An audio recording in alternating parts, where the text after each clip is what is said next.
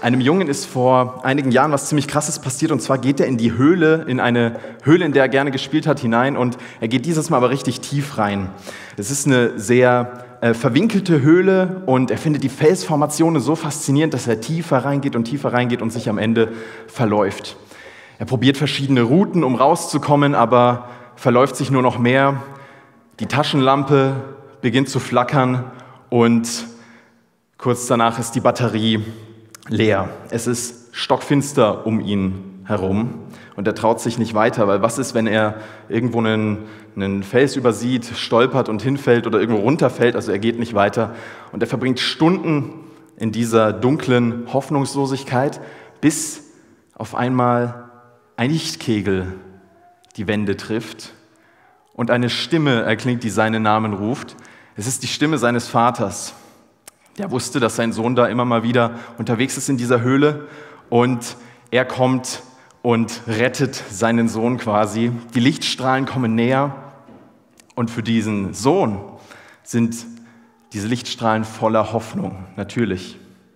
Das sind Lichtstrahlen, die für ihn das symbolisieren, was wir in dieser Predigtreihe aussagen wollen. Er geht diese Schritte ins Licht, die Schritte auf seinen Vater zu, in die Rettung sozusagen hinein. Gott ist wie dieser Vater. Er ist derjenige, der dich sucht, auch wenn du falsch abgebogen bist, der deinen Namen ruft und der dich aus der dunklen Hoffnungslosigkeit ein Stück weit auch befreien möchte. Dunkelheit und Licht, die Metaphorik dieser Predigtreihe, eine Metaphorik, die in meinen Augen sofort einleuchtet, oder? Denn Achso, so war es jetzt gar nicht gemeint. Naja, schwamm drüber. Wir verbinden ja mit Dunkelheit Angst, wir verbinden mit Dunkelheit Hoffnungslosigkeit oder so. Ich glaube, das hat eng damit zu, oder hängt eng damit zusammen, dass viele Kinder auch im Dunkeln Angst haben. Ich weiß nicht, wem es von euch so ging. Mir ging es so. Ich hatte im Dunkeln Angst, zum Beispiel vor dem Monster unter meinem Bett. Und nein, ich habe mir das nicht eingebildet. Mittlerweile ist es weg, glücklicherweise. Mittlerweile ist die Dunkelheit anderweitig äh, problematisch und zwar auf dem Weg zum Bad, wenn man sich den Zeh stößt oder solche Sachen. Also das ist Dunkelheit. Im Endeffekt kann man es runterbrechen und sagen, ich mag's, wenn es hell ist. Ich mag den Tag mehr als die Nacht. Jetzt stellt euch aber mal vor, ihr wacht morgens auf, es ist 7 Uhr, ihr denkt, gleich geht die Sonne auf, aber die Sonne geht nicht auf. Auch um 8 Uhr nicht, auch um 9 Uhr nicht, auch um 10 Uhr nicht. Und den ganzen Tag über geht die Sonne nicht auf. Das ist das, was Menschen in Barlow, Alaska erleben. Ein Ort, an dem die Sonne mehrere Monate lang nicht aufgeht. In diesen Zeiten steigt die Häufigkeit von psychischen Problemen deutlich. Depressionssymptome, Schlafstörungen, Energiemangel, alles weil das Licht fehlt, weil die Sonne nicht aufgeht. Vielleicht fühlst du dich auch so, als wäre die Sonne in dir schon länger nicht mehr aufgegangen. Was man in solchen Phasen nicht braucht, sind super simple Glaubenstipps wie vertraue doch einfach Gott oder so. Hoffnung kommt nicht aus frommen Floskeln. Aber es gibt etwas, das gläubigen Menschen seit sehr langer Zeit immer wieder Kraft gibt und hilft in solchen Phasen. Es gibt etwas, das Menschen Hoffnung macht in Rettungswägen, in Krankenhäusern, in Schützengräben. Und das sind die Psalmtexte der Bibel. Es ist in so vielen Kriegsfilmen eine Erwähnung vom Psalm 23. Diese Psalme sind kraftvoll, es sind poetische Gebete, diese Psalmsätze sind tiefer, als sie lang sind. Damit beten sich Menschen durch schlimmste Herausforderungen hindurch. Ich spreche heute über einen dieser Psalme, über Psalm 27. Vers 1 von David. Der Herr ist mein Licht und meine Rettung. Vor wem sollte ich mich fürchten? Der Herr ist für mein Leben wie eine schützende Burg. Vor wem sollte ich erschrecken? Wunderbare Metaphern in diesem ersten Vers schon, Metaphern, die voller Vertrauen stecken. David redet über Gott in vertrauensvollen Metaphern. Man könnte es auch auf unsere Zeit beziehen, könnte sagen, die wie zu Hause ankommen, wenn du nach einer langen Autofahrt zu Hause ankommst und du siehst das Licht in den Fenstern und du weißt, die Familie ist da. Wie die warme Decke in kalter Nacht oder wie eben der Sonnenaufgang am Morgen. David formuliert auf unterschiedlichste Weise sein Vertrauen zu Gott und das zieht sich durch den ganzen Psalm durch. Dieser Psalm ist quasi ein Vertrauensausdruck auf Gott bezogen. Ich gebe euch ein paar Beispiele. Wir gehen so ein bisschen, springen wir durch den Psalm. Ich habe mal die vertrauensvollsten Aussagen herausgepickt. Vers 3. Auch wenn ein Krieg gegen mich ausbricht, halte ich an meinem Vertrauen fest. Oder in anderen Übersetzungen an meiner Zuversicht. Später ist dann noch die Rede von gewissenlosen Leuten und von Feinden und das klingt sehr martialisch, also sehr kriegerisch.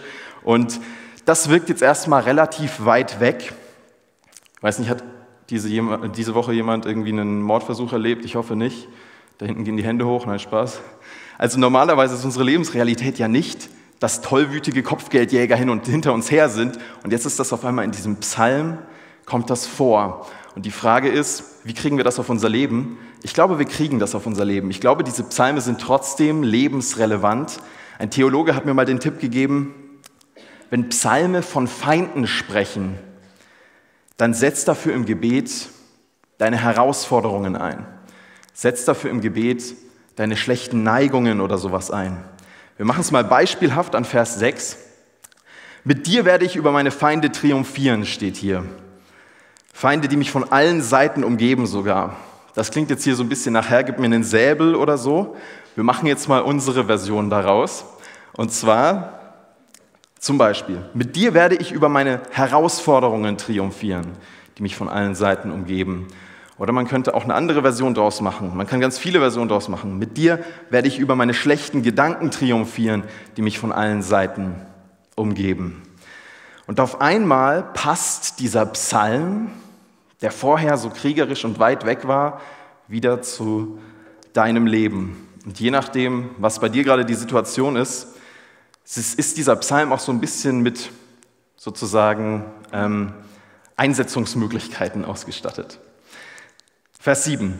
Höre mich, Herr, wenn ich rufe. Hab Erbarmen mit mir und antworte, du hast gesagt, sucht meine Nähe, das will ich jetzt tun und im Gebet zu dir kommen. Gebet auch eine Variante, um Gottvertrauen auszudrücken, aber irgendwie auch Gottvertrauen zu tanken. Menschen beten ganz unterschiedlich. Manche schütteln ihre Sorgen ab im Lobpreis, andere machen einen Gebetsspaziergang, andere fokussieren sich in der Stille auf Gott oder im geschriebenen Gebet, wo du alles auf ein Blatt Papier bringst. Manchmal sieht das Blatt dann so aus, auch das ist Gebet, weil Gebet nicht aus vielen Worten bestehen muss. Die Psalme bringen mir immer wieder viel über Gebet bei. Und wenn ich eines aus den Psalmen lerne, dann Gebete müssen nicht voller ausgefeilter Theologie sein, sondern es ist Herzenskontakt zu Gott. Manchmal sind es Schreie des Herzens zu Gott und das darf sein. Vers 9. Ich diene dir und du hast mir bisher immer geholfen. Gib mich nicht auf, verlass mich nicht, du mein Gott, mein Retter. Das ist auch eine ganz starke Formulierung, finde ich. Du hast mir bisher immer geholfen. Eine super Hilfe, um Gottvertrauen zu tanken, an Gebetserhörungen aus der Vergangenheit zurückzudenken, an Erlebnisse aus der Vergangenheit zurückzudenken, die man mit Gott gemacht hat. David kommt zum Schluss, beziehungsweise der Beter kommt zum Schluss. Gott war zu gut zu mir um ihm jetzt nicht zu vertrauen. Vielleicht sieht es auf den ersten Blick nicht gut aus, vielleicht sieht es auf den zweiten Blick nicht gut aus, aber mein Gott war zu gut zu mir, um ihm jetzt nicht zu vertrauen. Das ist das, was in diesem Vers so drin steckt. Und das gilt auch für uns als Gemeinde. Gott war zu gut zu uns, um ihm jetzt nicht zu vertrauen für die Zukunft. Das Gottvertrauen lässt auch in den letzten Versen nicht nach. Wir gehen in Vers 13 und 14. Ich aber bin gewiss, dass ich am Leben bleibe und sehen werde, wie gut es Gott mit mir meint. Und Vers 14, vertraue auf den Herrn, sei mutig und stark, vertraue auf den Herrn. Also in einem Satz zusammengefasst sagt dieser Psalm, Gott ist vertrauenswürdig. Und das ist auch der Kerngedanke dieser Predigt. Gott ist vertrauenswürdig. Richard David Precht hat in einem Podcast gesagt, uns fehlt es zunehmend an Gottvertrauen, auch als Gesellschaft. Vielleicht fehlt es uns zunehmend an Gottvertrauen, weil uns Gott zunehmend fehlt. Es gibt ein virales Video von einem Vater, der seinen Sohn ins Auto lockt mit dem Versprechen, komm, wir fahren jetzt zu Disneyland, nur um ihn dann zum Zahnarzt zu fahren. Also das ist so ein bisschen das Gegenteil von Vertrauenswürdigkeit. Gott ist anders. Gott will uns nicht hinters Licht führen, er will uns ins Licht führen. Und Schritte ins Licht, wie wir sie in dieser Predigtreihe behandeln, bedeuten im Endeffekt Vertrauensschritte auf Gott zu, Vertrauensschritte auf Gottes Versprechen zu. Bei Gott im Berg, unserem jährlichen Osterevent, gibt es diese Lichtkegel. Und diese Lichtkegel symbolisieren so ein bisschen, sie können ganz viel symbolisieren. Für mich symbolisieren sie der Blick von Gott, unter dem man sich stellen kann, unter dem man sich gesehen fühlt. Und äh, Vertrauensschritte auf Gott zu, diese Schritte ins Licht sind im Endeffekt die Schritte in den Lichtkegel hinein, im Vertrauen auf Gottes Versprechen. Im Vertrauen auf das Versprechen, Gott blickt mich liebevoll an. Er hält mich in seiner liebenden Hand. Er ist ein Gott, auf den ich mich verlassen kann. Er versorgt mich mit dem, was ich brauche. Es gibt so viele biblische Versprechen, die ziehen sich durch von vorne bis hinten. Wir können uns darauf verlassen. Das ist nicht nur was, was für Menschen in biblischen Zeiten gilt. Das ist nicht nur was, was für Superchristen gilt, die vier Stunden am Tag beten. Das ist was, was für dich und für mich heute und auch in Zukunft gilt. Jemand, der das erlebt hat, ist Darlene Rose eine US-amerikanische Missionarin. Ihr Mann hat zu ihr einen ganz zentralen Satz gesagt. Und zwar hat er gesagt, denkt daran, Liebes, Gott hat uns versprochen, dass er uns niemals verlassen wird. Und das waren die letzten Worte von Darlins Ehemann zu ihr. Die beiden geraten im Zweiten Weltkrieg in ein Gefangenenlager in Japan und ihr Mann stirbt dort an einer Krankheit. In ihrer Autobiografie schreibt sie, meine ganze Welt brach auseinander. Und in diesem Moment betet sie zu Gott. Sie fragt, wo bist du jetzt, Gott? Plötzlich fallen ihr Bibeltexte ein, so aus dem Nichts. Tief tröstende Bibeltexte, die für sie wie eine Umarmung sind, wie tiefe Geborgenheit sind Texte wie dieser Psalm, dieser Psalm 27. Das war einer von Darlins Lieblingstexten. Und Gott war in diesen Worten. Dieser Psalm war eine Schulter zum Anlehnen für Darlene Rose. Und in einer Zelle voller Dunkelheit betet sie, der Herr ist mein Licht. Der Herr ist mein Licht, das ist kein plattes, alles wird gut. Manchmal fragen wir uns, warum muss das sein und warum tut es so weh und warum bist du weg, Gott und wann hört es endlich auf?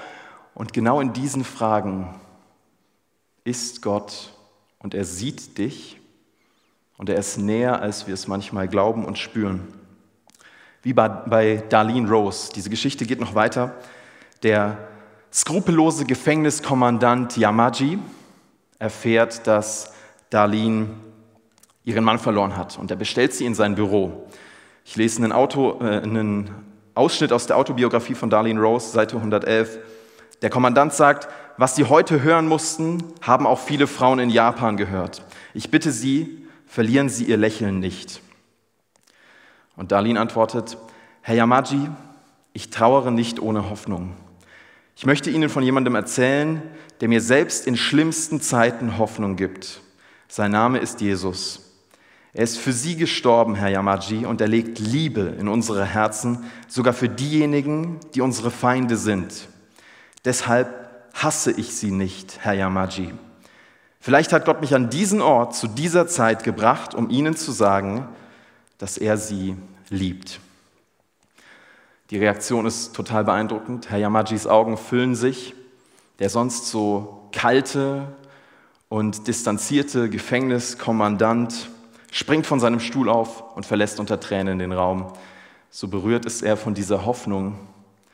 Und die Geschichte geht noch weiter. Wir machen einen Zeitsprung. Viele Jahre später, 1976, der Krieg ist vorbei, Darlene ist frei. Und Sie erfährt, dass dieser Gefängniskommandant Yamaji von damals mittlerweile im japanischen Radio auftritt. Und zwar als Prediger. Und er erzählt davon, wie Jesus sein Leben verändert hat. Er erzählt von einer Hoffnung, die ihm selbst in schlimmsten Phasen Kraft gibt. Es war Darlene Rose, die ihn zuerst mit dieser frohen Botschaft bekannt gemacht hat. Diese Geschichte sagt mir, Gottes guter Plan für unser Leben endet nicht mit einem Schicksalsschlag. Gottes guter Plan für unser Leben endet nicht mit einer schlechten Nachricht. Diese Psalmsätze, sie klingen manchmal so platt und so floskelig, bis du erlebst, wie tief sie dich tragen und trösten können. Der Herr ist mein Licht, der Herr ist meine Burg, der Herr ist mein Hirte. Ich wünsche mir, dass wir nicht zu Hände in den Taschen Christen werden, die nicht mehr mit Gottes Eingreifen rechnen, die Gott nichts mehr zutrauen. Ich glaube, wenn wir Gott nichts mehr zutrauen, können wir uns das alles hier sparen. Gott zu vertrauen heißt auch Gott etwas zuzutrauen. Es gibt die Vorstellung, dass Jesus dieser verständnisvolle Therapeut ist, wie ein Coping-Mechanismus, mit dem wir unsere negativen Gefühle verarbeiten können und das war's. Jesus ist mehr als das. Glaube und Gebet kann Situationen verändern. Und das beginnt ganz häufig mit diesen Schritten ins Licht, mit diesen Vertrauensschritten auf Gott zu. Wie in diesem Psalm 27 mit diesen vertrauensvollen Aussagen, zum Beispiel im ersten Vers direkt Gott, es sieht vielleicht für mich dunkel aus, vielleicht ist es gerade finster um mich herum, aber Herr, du bist mein Licht. Oder in Vers 9, ich erinnere mich, was du schon Gutes für mich getan hast. Gott, du warst zu gut zu mir, um dir jetzt nicht zu vertrauen. Ja, vielleicht sieht es nicht gut aus, aber du hast mir damals geholfen und du kannst mir wieder helfen. Oder was haben wir noch hier? Vers 3. Auch wenn ein Krieg gegen mich ausbricht, auch wenn berufliche Probleme kommen, auch wenn finanzielle Probleme kommen, auch wenn Beziehungsprobleme kommen, mit dir werde ich über meine Herausforderungen triumphieren, die mich von allen Seiten umgeben. Ich habe eine Geschichte zum Schluss. Und diese Geschichte erzählt nochmal von einem Vertrauensschritt. 80er Jahre USA, Dürreperiode, die Landwirte sind in Not und eine Kirchengemeinde kommt zusammen. Sie treffen sich zu einem Gebetstag und zwar wollen sie den ganzen Tag für Regen beten. Ein kleines Mädchen ist auch da. Und sie läuft rein und die Leute gucken verwundert. Dieses kleine Mädchen hat einen Regenschirm dabei. Und die Leute fragen, hä, es hat doch schon so lange nicht mehr geregnet, wieso hast du einen Regenschirm dabei? Und das kleine Mädchen sagt, ganz unfasziniert, wir beten doch für Regen. Ich will beim Heimlaufen nicht nass werden. Ob dieses Gebet oder diese Gebete für Regen erfüllt wurden, ob es dann geregnet hat, ich weiß es ehrlich gesagt nicht. Aber ich glaube, für die Geschichte spielt es gar nicht so eine große Rolle. Denn Gott ist nicht nur vertrauenswürdig in den erhörten Gebeten, sondern auch in den unerhörten Gebeten. Gott ist der liebende, tragende Grund unter den erhörten und den nicht erhörten Gebeten. Amen.